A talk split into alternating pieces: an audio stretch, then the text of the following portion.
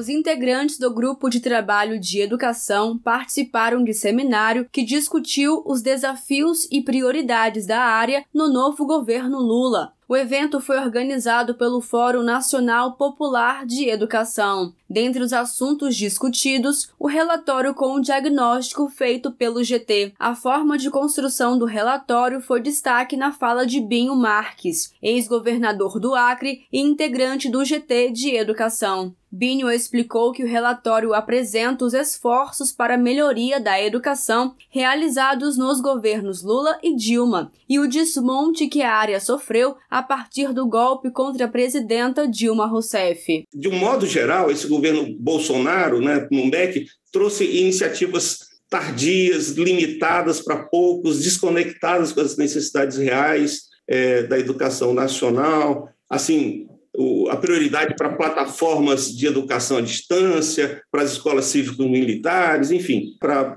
programas desconexos da, da realidade e com efeito limitado e muitas vezes destruidores em, em vários megatons do que foi construído a duras penas durante os nossos governos. Não só durante os nossos governos, mas todos os avanços que aconteceram nos últimos 30 anos, desde a da Constituição, a gente percebe que, que foram extremamente danificados nos últimos quatro anos. Uma das integrantes do GT de Educação, Madalena Guasco, esclarece que o relatório não é uma proposta de governo, e sim um documento para ser analisado e avaliado pela equipe de governo. Madalena faz parte da executiva do Fórum Nacional Popular de Educação e é diretora eleita da Faculdade de Educação da PUC de São Paulo. Desde 2016, que nós acompanhamos com luta, denúncia e resistência a implantação do que nós chamamos de projeto ultraliberal de desmonte do Estado, retirada de direitos e atuação antidemocrática em todos os sentidos.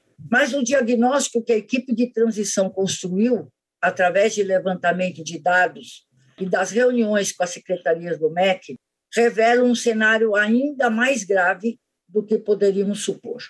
Além do desmonte financeiro, tivemos uma ação planejada de desestruturação do Ministério, enfraquecimento do caráter federativo e da concepção sistêmica de educação, aniquilamento das estruturas democráticas e de controle.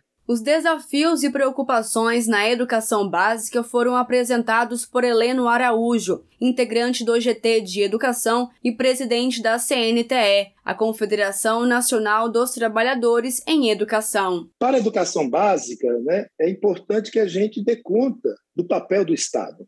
O direito à educação não foi confirmado em nosso país. Ainda temos milhões e milhões de pessoas que são analfabetas. Então, o desafio da alfabetização continua posto para nós o acesso à educação escolar básica continua como desafio. Garantir a permanência dos estudantes nas escolas continua desafiando o Estado brasileiro. A quantidade de pessoas com 18 anos de idade ou mais que não conseguiram concluir a educação básica está aí. Os fóruns de EJA também foram ouvidos né, dentro do GT Transição e trouxe os números para nós e as preocupações nós precisamos ter um Estado que garanta que os estudantes que ingressam na educação básica concluam a educação básica.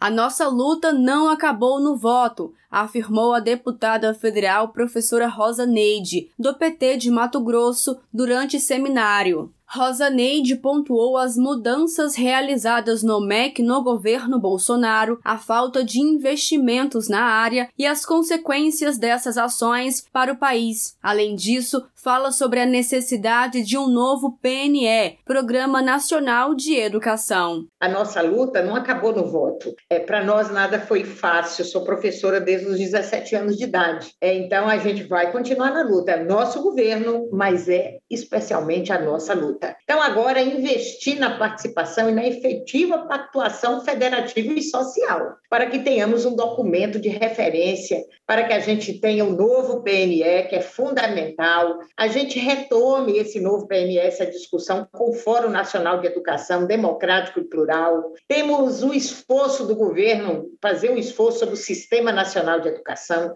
e as necessidades de materializar e fazer valer a instância permanente de negociação e cooperação alimentação. Precisamos recompor o Programa Nacional de Alimentação Escolar e o Transporte Escolar. Isso ficou no orçamento, esperamos que a gente tenha condições. Precisamos retomar a interação com a Andifes e CONIF para colocar as instituições em melhores condições de gestão. Vale lembrar que a educação é uma das áreas mais afetadas pelos cortes de recursos realizados por Bolsonaro. O presidente eleito Luiz Inácio Lula da Silva e o vice Geraldo Alckmin já trabalham para reverter o cenário. Para Lula, educação não é gasto, é investimento. De Brasília, Thaisa Vitória.